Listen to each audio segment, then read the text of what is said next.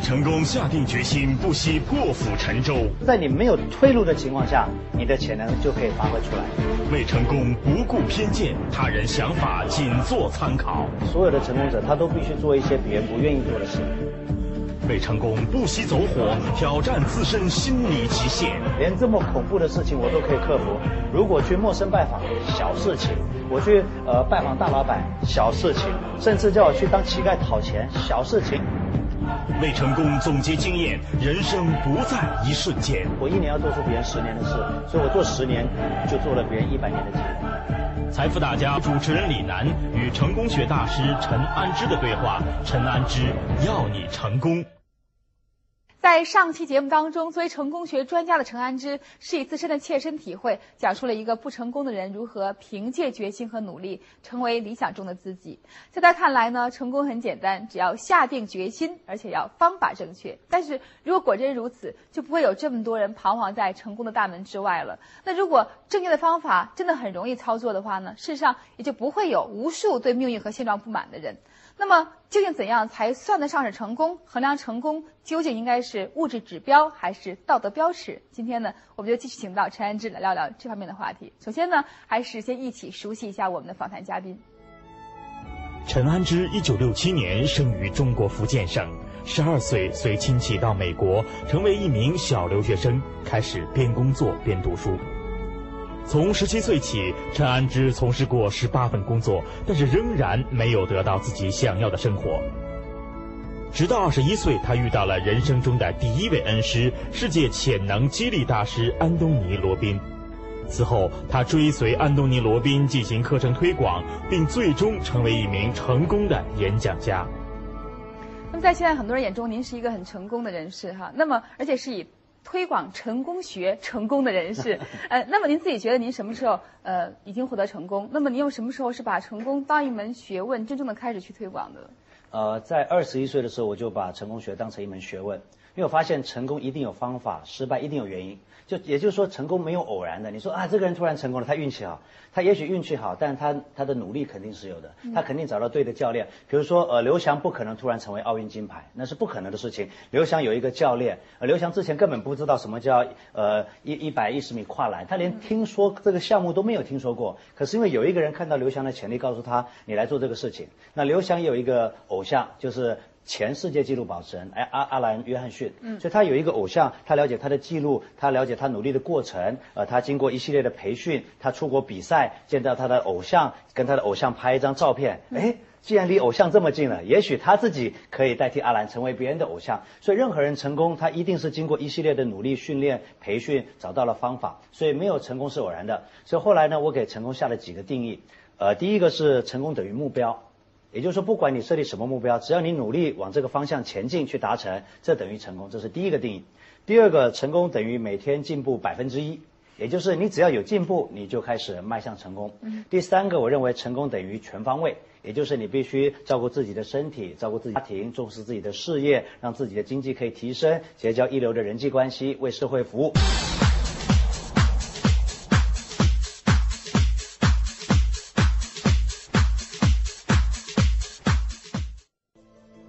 成功可能无法明确一个被所有人都认同的答案，但是只有努力才能成功，只有不断进步才能成功。这些被放之四海皆准的道理，被陈安之用生动的事例反复演绎，作为成功学的一种理念被确定下来。对于一切成功的根由，陈安之把它命名为决心。在他看来，只要你下定决心，就没有做不成的事情。那我们在您的书的封底看到这样的话哈，就是你为什么不成功？因为你没有下定决心。你为什么还不成功？因为你还没有下定决心。你为什么直到现在还是没有成功？因为你直到现在还没有下定决心。是的。那么在您的概念里面，人们之所以没有成功，就是没有去采取行动。那是不是说，只要只要你能够激发潜能的话，就一定可以成功？只要你下定决心了，你就开始迈向成功。就保证成功不可能，可是增加成功的机会这是可以的。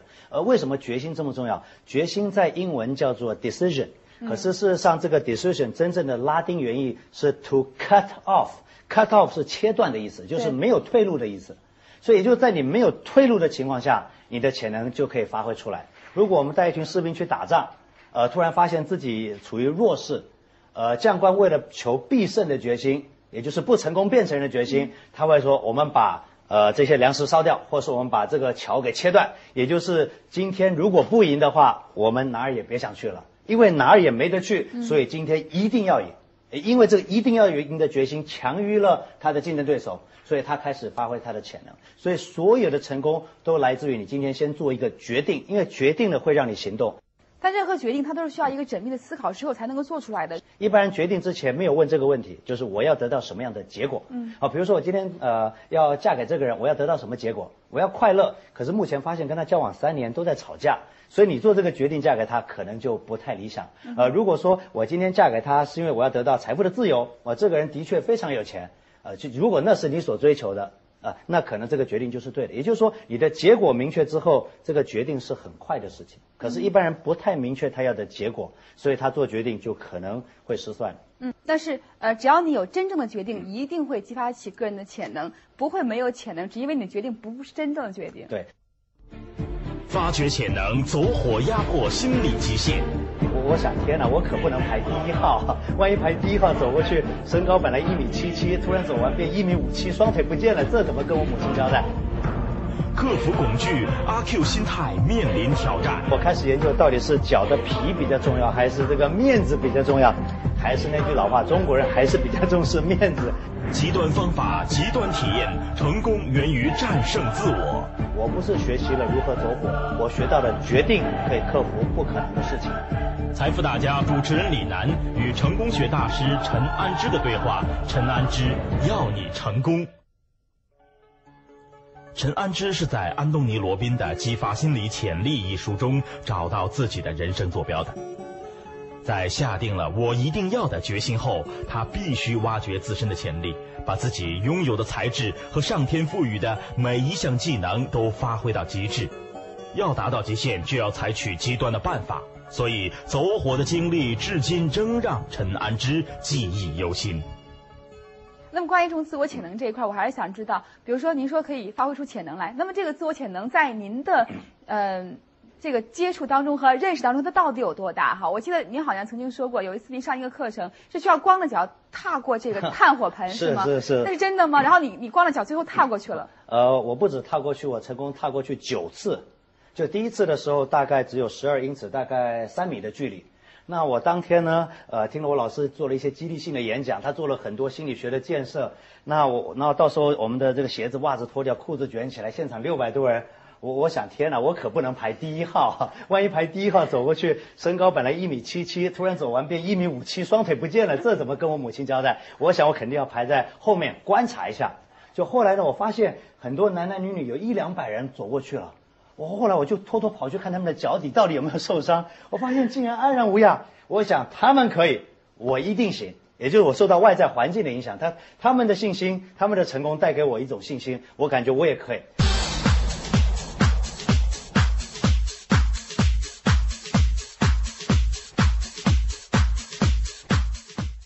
就后来，当我快要过去之前，非常不妙。我前面那个女生突然开始两脚发抖。我本来都在看那些成功的案例，我建立信心。现在我的注意力都放在那个发抖的女性。她一发抖，我本来不抖，我现在开始抖了。我说哇，完蛋了，完蛋了，完蛋了。就后来旁边有助教，应该辅导她，助教也没讲话。我想天哪，不但亏了学费，没有增强自信，还增加了恐惧感。我说这堂课完蛋了。就突然那个助教讲。Go 下喊了一声，那女的吓一跳，那助教就把那女的往火堆前面推。那女的一因为一站到火堆，她不得不往前迈进了。在逼不得已的情况下，那女的走得很快，咚咚咚咚咚咚咚，走了几秒钟，一走过去，她把脚翘起来给我看。我一看，竟然没有流血，没受伤。我想惨了，现在轮到我了。后来我我看了老半天，我不太敢过。可是我开始决定，我今天为什么来？我来上这课想得到什么结果？是增强自信，还是增加恐惧？如果是增强自信的话，我肯定要付出行动。如果不付出行动，那我今天白来上课，我没有得到我想要的结果，所以我必须要行动。所以后来我就决定了，我也不管三七二十一了，一走一走过去之后，我说哇，怎么可能这么简单？我跟助教讲，我说助教助教，来来来，我再走一次，这个木炭应该没有这个这么烫。后来他跟我讲，他说很多事情看起来很困难，几乎不可能，可是，一旦你下定决心的时候，它立刻变成非常非常的简单。哇，他讲这句话敲醒了我的脑袋，原来过去很多事情我看起来很困难，事实上我还没有下定决心而已。所以从那一次走火当中，我不是学习了如何走火，我学到了决定可以克服不可能的事情。所以后来我做任何事情，我就下定决心。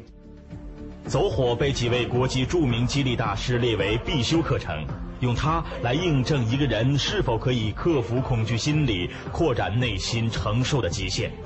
陈安之成功的走过了第一次。但走过第一次，并不意味着此后就可以一劳永逸。第二次我过火的时候，是在我老师课程的讲师班，在夏威夷。呃，那次过火五十英尺，十七米啊！有了第一次成功的经验。我慢慢，我问一下，十七米的概念是全是木炭，火红红的，全铺在地上，全部是红。你要真的躺在呃，就用走这样走，脚光脚走过去。嗯。有了第一次成功的经验，但第一次毕竟只有三米。我感觉那个经验不足以克服十七米的恐惧，所以我又溜到中间去了。那为什么溜到中间去？因为我想轮到我走的时候，可能这个木炭这个火没有那么烫了。嗯。哎，所以我这样走过去的几率可能高一点。后来哪知道轮到我的时候呢？安东罗宾一看，他说：“哎，这这个队伍的木炭不太烫，我们把刚刚烧完的重新铺一次。”我一看，天哪，全部都是红色，十七米。我跟我的朋友讲，我说汤姆，我我们往后面再排一下。汤汤姆说不可以，我说什么叫不可以？你没看到这么烫？他说旁边有好多女的在看我们过。后来我开始研究，到底是脚的皮比较重要，还是这个面子比较重要？还是那句老话，中国人还是比较重视面子。我我感觉这个过不去，被一群女生笑，我觉得这个是经不起打击的。所以我再次下定决心，咚咚咚咚咚咚咚一走。我发现走完那次之后，我人生没有任何障碍，连这么恐怖的事情我都可以克服。如果去陌生拜访，小事情；我去呃拜访大老板，小事情；甚至叫我去当乞丐讨钱，小事情。因为那个东西是冒着生命危险的。就关键你要明确自己的目标，并且不断的去向目标迈进。这个过程是非常重要的。而且要跟一群呃有达成过目标的人在一起。比如说你的梦想是成为亿万富翁，可是你旁边人都是赚三百块钱。糟糕了！哎，他赚三百块，他说赚钱没那么容易。你说你要成为亿万富翁，他立刻说你是疯子。可是如果你你跟的朋友是比尔盖茨，是孙正义，是黄光裕，是丁磊，他们说这是有可能的。你看我就是这样白手起家的，所以你你的环境也会影响你的信心。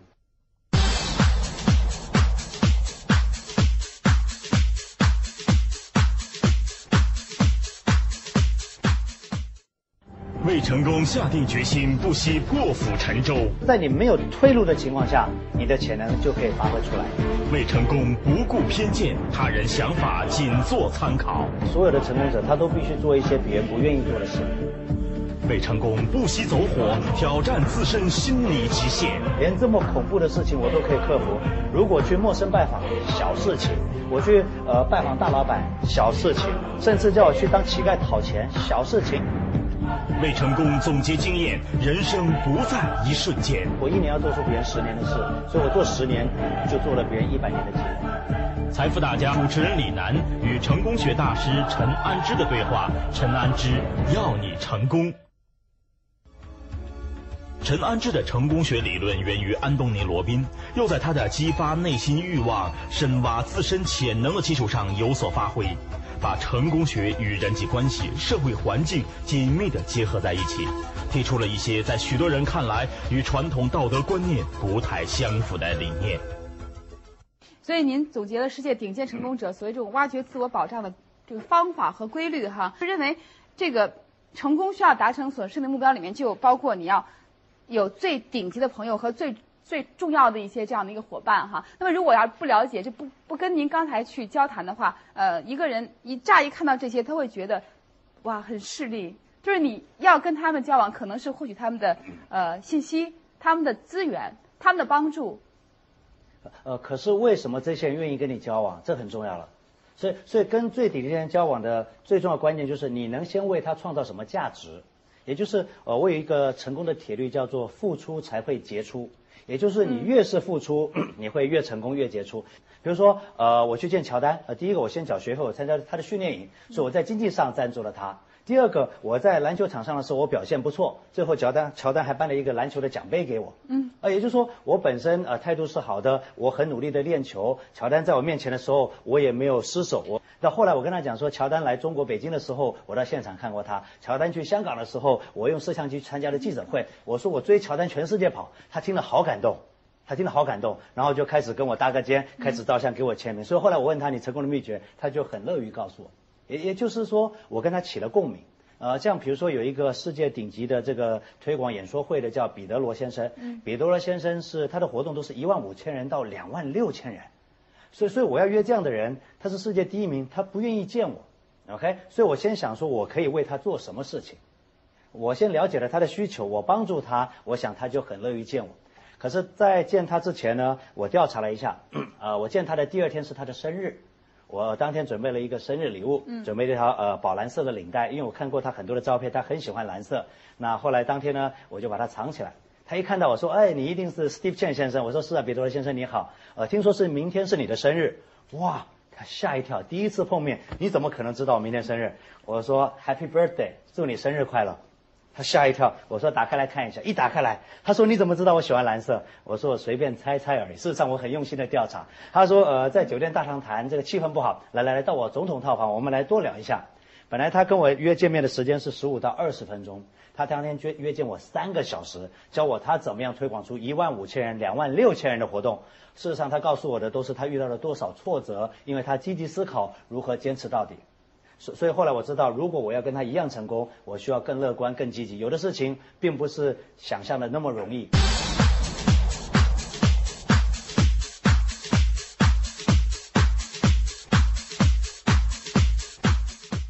那么，如果要是为了见这样一个人，因为他可以帮你，然后你做这样多的工作，那这样做是不是会遭到别人的一些这样的呃一些误解？呃，别人的想法相当的重要。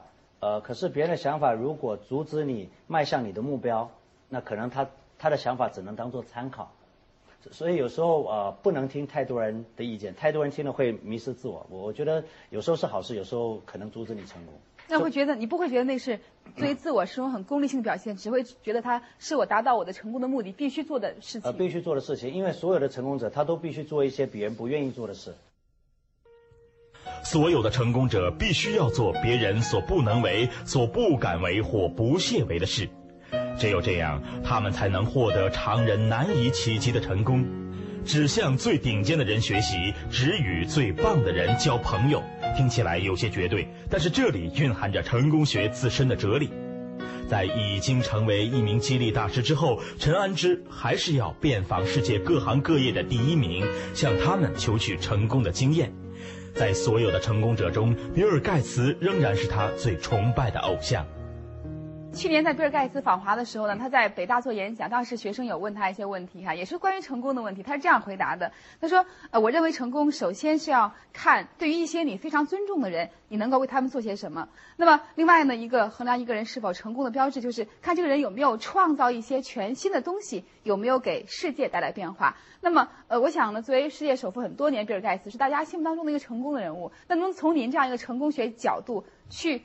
去评判一下他的这套成功学的理论。OK，呃，比尔盖茨本人我见过三次。我觉得比尔盖茨成功，第一个他掌握了一个趋势，也就是在几十年前大家不知道软件是未来的主流之后，大家认为是硬体嘛，啊，可是他看到了这个软件的发展，所以他公司叫 Microsoft，嗯，OK，微软，也就是微小的东西所使用的。可是那时候所有的电脑都很大，他怎么已经预测到二十年后每个人有一个小台的？所以第一个他对这个趋势的掌握，呃，第二个是他非常会销售。在他创立微软的前六年，他都亲自拜访客户。第三个，我觉得比尔盖茨成功是因为他选最优秀的人才。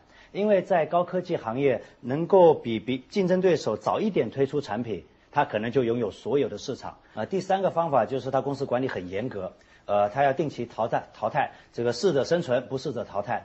OK，呃，我去过微软总部，它没有很高的那种几十层楼的这个高大楼，都是那种两三层楼，呃，透明玻璃，呃，前面有草地，有湖，也就是说，它设立了一个环境，让大家很放松的在那里设计。呃，比尔盖茨他最初创业的时候，他的公司在美国的新墨西哥州 （New Mexico），那是一个沙漠。后来他跟他合伙人也是研究，觉得这个呃地利啊没有掌握优势，因为在沙漠里哪有好的人才想去沙漠工作？所以后来他们有两个选择，一个是回到老家西雅图，一个是搬到加州的硅谷。呃，可是他为什么没有选择硅谷？因为他发现这个硅谷的员工很容易跳槽，有这样的风气。那所以他选择这个西雅图是比较好的环境，自己的家乡，而且呢时常飘着细雨。所以在他们的微软办公室里面，工程师时常看到这个很美的风景，而且下雨你也不方便出去，所以人呢就很容易待在公司为微软全心啊全意的服务。所以他在这个地利上他也考量了。那事实上后来我也去硅谷考察过，我到了这个英特尔 Intel 公司的门口，我一看。隔一条对接，竟然是 HP Hewlett Packard 美国惠普公司。再转过来，Yahoo 杨致远的 Yahoo 就在那边。我发现，如果我今天在这家公司不满意，可能我明天就到另外一家公司上班了。可是你一到微软，一进去，它像校园是好大好大，三十几栋这个矮矮的建筑物，你感觉在那个气氛之下，你不想到任何的机构。所以他在地利上，他也掌握了优势。呃，同时比尔盖茨非常的努力。他每一年都不断的学习，不断的研究，不断的看书，每年给自己一周的时间来做重大的思考，不准任何人打扰他。所以他几十年来保持了一个谦虚的态度，保持一个乐观的精神，保持一个严格的标准，而且时常以身作则。所以我非常崇拜比尔盖茨。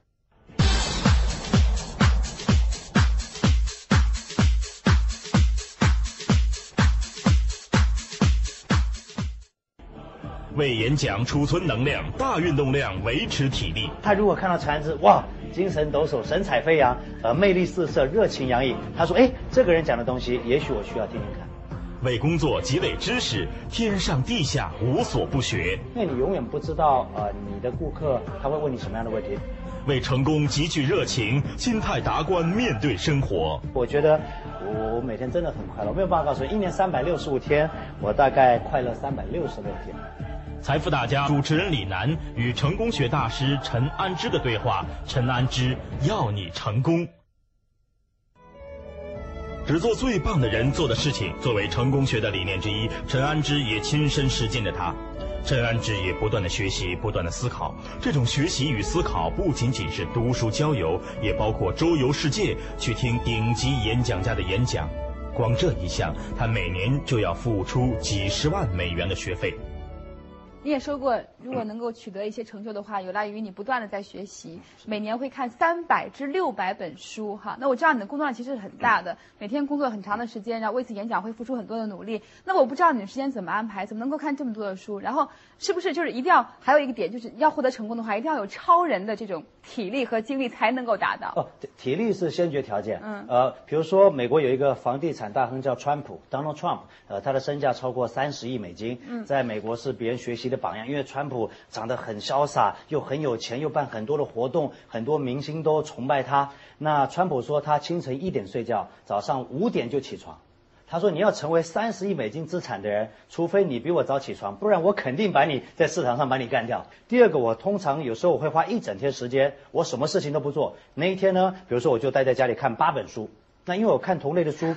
看的相当的多，所以很多东西是雷同的，我就可以把它过滤掉。我我只看那个核心的要点，把很复杂的东西把它简易化，让别人很容易听懂，容易操作。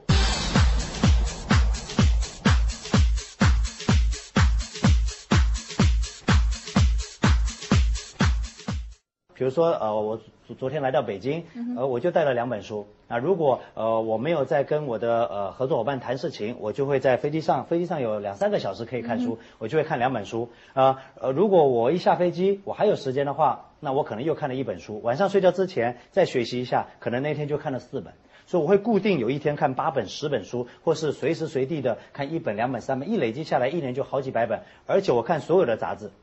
即使是八卦杂志、娱乐杂志、女性杂志我也看，呃，科曼波顿，比如说一周刊我也看，呃，报纸我也看，商业的我也看，英文版福布斯杂志我也看，因因为我学成功学，我的学生来自各种行业，我必须对各种行业都有所了解。我要看建筑的，我需要看室内设计的，我要看高科技的，我我要看那些呃算命的，我要看八卦，我我什么都需要知道。所以，因为你永远不知道呃你的顾客他会问你什么样的问题。然后其他时间就只能用来锻炼身体，以支持你能够每年看三百至六百本书。对，同时因为这个演讲是一种呃体能的消耗，呃说服别人是一种信心的传递，是一种情绪的转移，是一种体能的一种感染。所以如果你体力不好的话，人家一看，哇，你病恹恹的，你教我怎么成功？我看你不用教，你先回去休养三个月再说吧。可是他如果看到陈安之，哇，精神抖擞，神采飞扬，呃，魅力四射，热情洋溢，他说，哎，这个人讲的东西，也许我需要听听看。我觉得本身的这个能量非常重要。能量是靠体力来支撑的。每一个成功者都有过于常人的充沛精力和旺盛的斗志，陈安之也不例外。那你每天用几个小时来睡觉呢？呃，这就不一定了，从一个小时到十二个小时都有可能。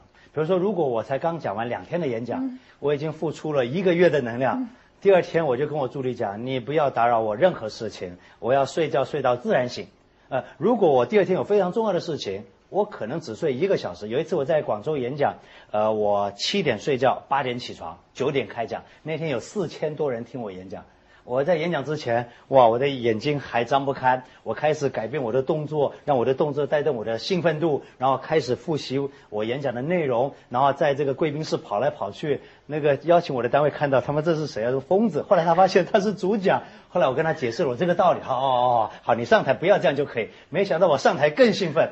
因为面对四千多人，我才睡一个多小时。如果兴奋度不够，很难影响这么多人。所以有的时候，大家不是听了我的内容受感染，他是看到我的兴奋度，看到我的活力，他觉得他需要活得更精彩，因此受到感染。所以我觉得我我每天真的很快乐。我没有办法告诉你，一年三百六十五天，我大概快乐三百六十六天。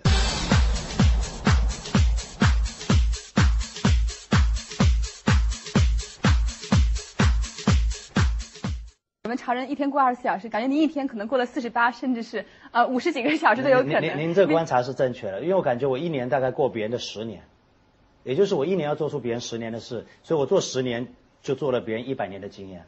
所以为什么可以超速成功、超速创业、超速致富，是因为你在更短的时间采取了更多次的行动。所以，所以我的助理，比如说他要来跟我面试，我可以当你助理吗？我就跟他开玩笑，让我看一下你生命线，也就是你你你你生命力强不强？因为你跟我在一起，你肯定要到处乱跑，你肯定要到处乱飞。呃，我的体能是很好，你体力好不好？你最好去锻炼一下再来面试。嗯我可能会有这样的要求，所以我百分之一百的助理都是男性，只有他们可以跟着我到处跑，甚至有时候要跟好几个，因为一个人可能累垮了，换另外一个人来服务我。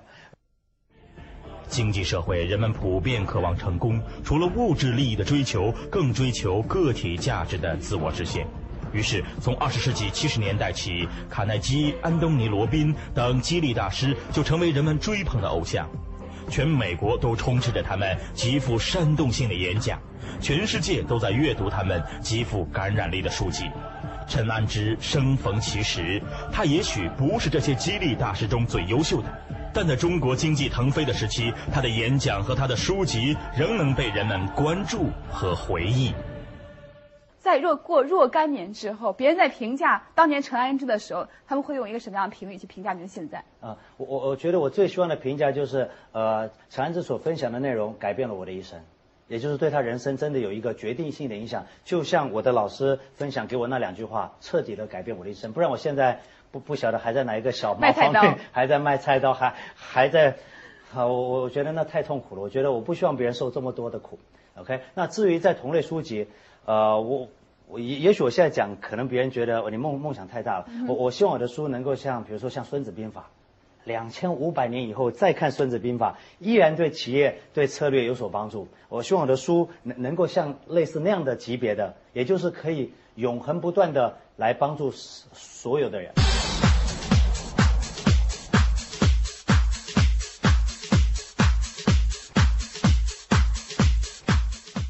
好，那么非常感谢您接受我们采访，也希望您能够帮助更多的人获得成功。我一定会的，我继续努力。谢谢您的采访。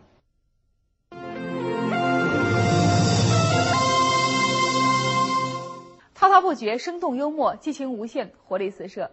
陈安之用自己特有的语言和姿态感染了每一个人。无论是演绎成功的法则，还是咒语，陈安之都把自己的潜质发挥到淋漓尽致，用实际行动证明了自己就是一座宝藏。